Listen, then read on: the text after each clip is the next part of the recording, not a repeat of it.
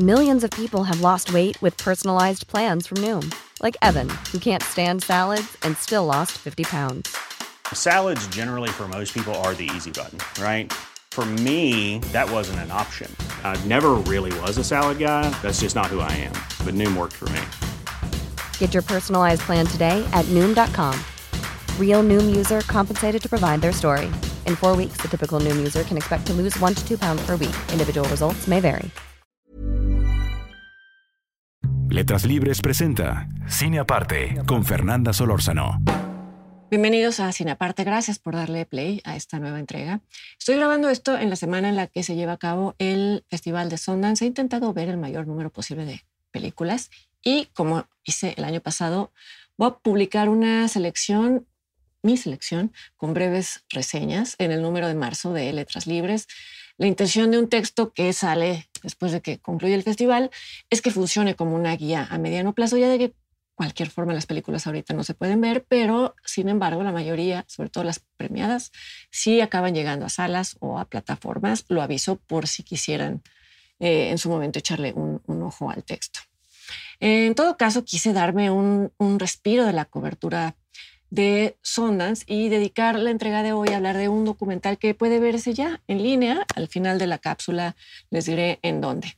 Se estrenó el año pasado en el Festival de Tribeca, tuvo estrenos limitados en salas de Estados Unidos, del Reino Unido, no llegó a salas de México, pero sí llegó a algunas plataformas. Se trata de El Leonardo Perdido o The Lost Leonardo, del director danés Andreas Koefed, un título que alude a un supuesto Leonardo Da Vinci descubierto en este milenio y que en este momento no se sabe con precisión en dónde está. La película se inscribe en lo que ya se podría considerar una subcategoría del género documental, que es la, la que aborda eh, fraudes, engaños multimillonarios que se cometen en el mundo del arte, en el que participan falsificadores, a veces curadores, eh, galeristas, coleccionistas privados, etc.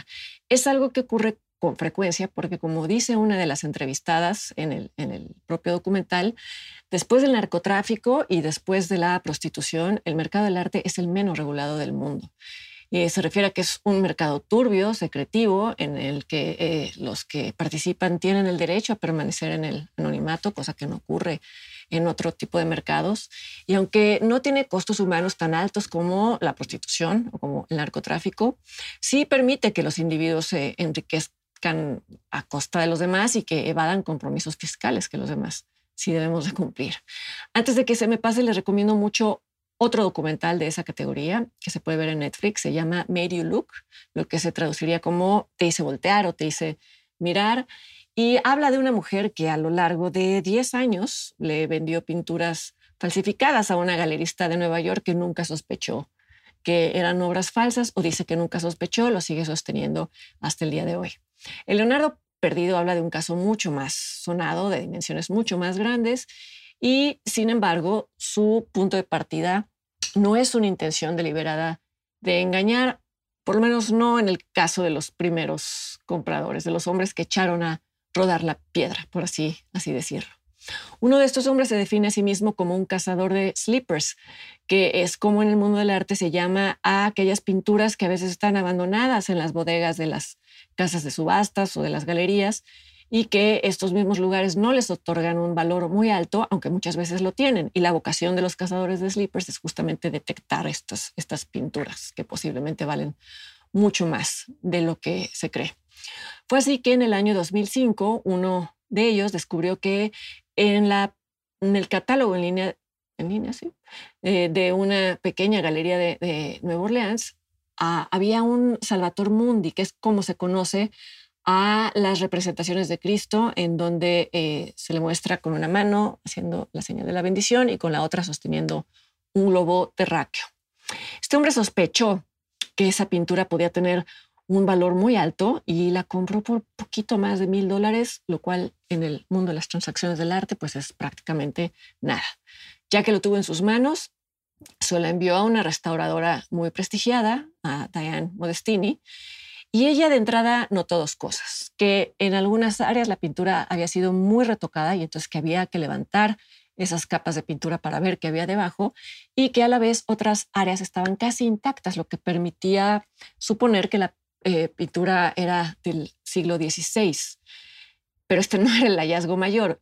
Según esta restauradora, una vez levantadas las capas de retoque, se podía ver que el labio superior del Cristo, la forma de trazarlo, eran prácticamente idénticos al de la Mona Lisa.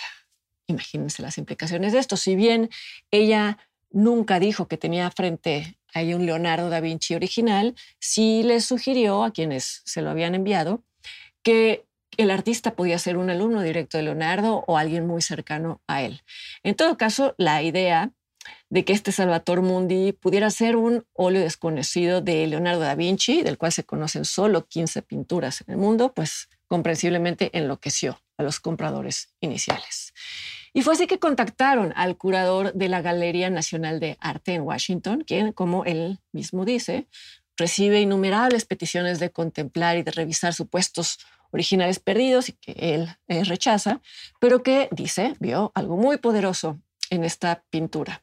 Fue así que reunió expertos en la obra de Da Vinci para evaluarla y aunque ninguno de ellos llegó a una conclusión tajante, ni mucho menos, él se envalentonó porque se imaginó la proyección que tendría este museo si mostrara un Leonardo perdido y es así que la exhibió, le incluyó en una exhibición enorme de la obra de este artista en el año 2011, una exhibición que fue muy sonada porque presentaba un supuesto nuevo Leonardo.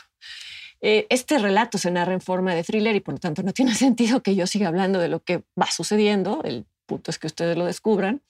Pero sí quise hablar de los eventos que culminaron en la gran exhibición de la Galería Nacional, porque creo que es justo en ese momento en donde se asoma por primera vez el fantasma de la ambición. ¿Por qué? Porque en vez de exhibir la pintura como una obra atribuida a Da Vinci, lo cual era bastante osado, la tarjeta de identificación la presentaba como un original. Y bueno, se sabe que el valor monetario que se le asigna a una obra varía de manera absurda, el adjetivo es de uno de los entrevistados, si se trata de una atribución o si se trata de una obra certificada.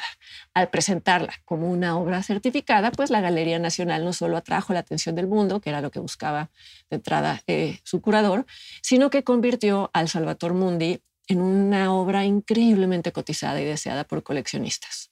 Ya los capítulos 2 y 3 de este documental abordan este aspecto desalmado del arte, eh, es decir, el proceso por el cual las obras, o más bien la posesión de las obras, eh, las reduce simplemente a herramientas para hacer gestos o desplantes de poder en el mejor de los casos. En otros casos, como el que se narra aquí, las obras sirven también para eh, movilizar capitales que podrían ser expropiados para volverlas indetectables ante los, ante los gobiernos. Y hay toda una infraestructura alrededor de ello. Es otra de las historias dentro de la historia principal que narra, que narra el, el Leonardo Perdido.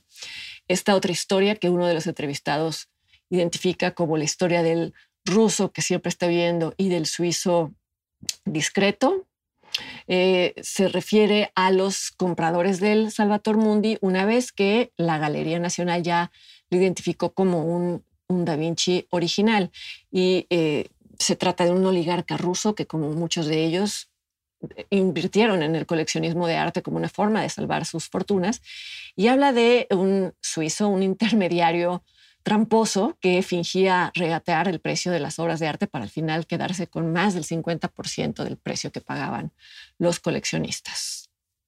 Eh, eh, la última parada del Salvator Mundi, que por supuesto se narra en el documental, es quizá el mayor gesto, el mayor desplante de poder de la historia del arte reciente.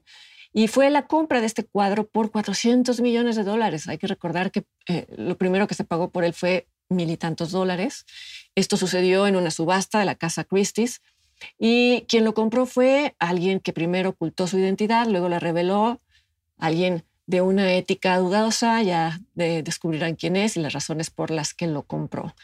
El desenlace fue un tanto embarazoso, eh, lo reservo para quien vea el documental, pero sí quiero rescatar una escena, una toma que aparece en esa, en esa parte del documental y que muestra una pared vacía del Museo del Louvre, una pared blanca en donde solamente hay tres clavos que se iban a usar para, para colgar el Salvator Mundi en una exhibición que conmemoraba los 500 años de la muerte de Leonardo da Vinci. es una imagen poderosa, es un vacío que resume mejor que nada la convergencia de egos, de eh, intereses, de berrinches que acompañaron a este Salvador del mundo en su viaje a lo largo de casi 20 años desde su descubrimiento en una bodega de Nuevo Orleans. Y aunque este documental eh, busca destacar sobre todo los intereses no tan nobles de algunos supuestos amantes del arte, también reivindica a quienes sí eh, genuinamente se apasionan por el objeto de su estudio. Y lo hace justo a través de la, de la restauradora, del personaje de Diane Modestini, y es por eso que solamente a ella la identifiqué por su nombre. Ella lamenta el destino tan retorcido de la pintura que tuvo frente a ella y, que ella nunca certificó como un Da Vinci. Y no contenta con eso, hizo una página web que documenta sus métodos de análisis y que le permite respaldar sus argumentos. Se menciona muy de pasada, es la página www.salvatormundirevisited.com, eh, pero vamos, yo la, yo la visité, está activa y es fascinante. En general, todo lo relativo a los argumentos en favor y en contra de la autenticidad de Da Vinci que aparecen en el documental son fascinantes, pero se les da muy poco espacio, son muy breves. Si les interesa seguir esa ruta en vez de la ruta del dinero, pues les recomiendo visitar la página de Diane Modestini. De Lost Leonardo o el Leonardo Perdido se puede ver en Amazon Prime México en YouTube, en Cinepolis Click. Es una película en renta, renta que es menor al costo de un boleto de cine. Espero les interese, espero les guste. Y los invito para que me acompañen la siguiente semana aquí en otra entrega de Cine Aparte. Hasta entonces.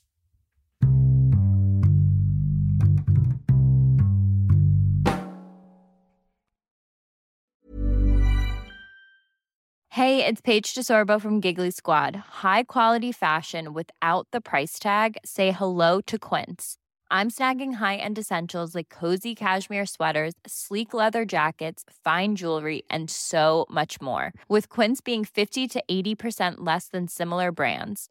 And they partner with factories that prioritize safe, ethical, and responsible manufacturing. I love that. Luxury quality within reach. Go to quince.com slash style to get free shipping and 365 day returns on your next order. Quince.com slash style.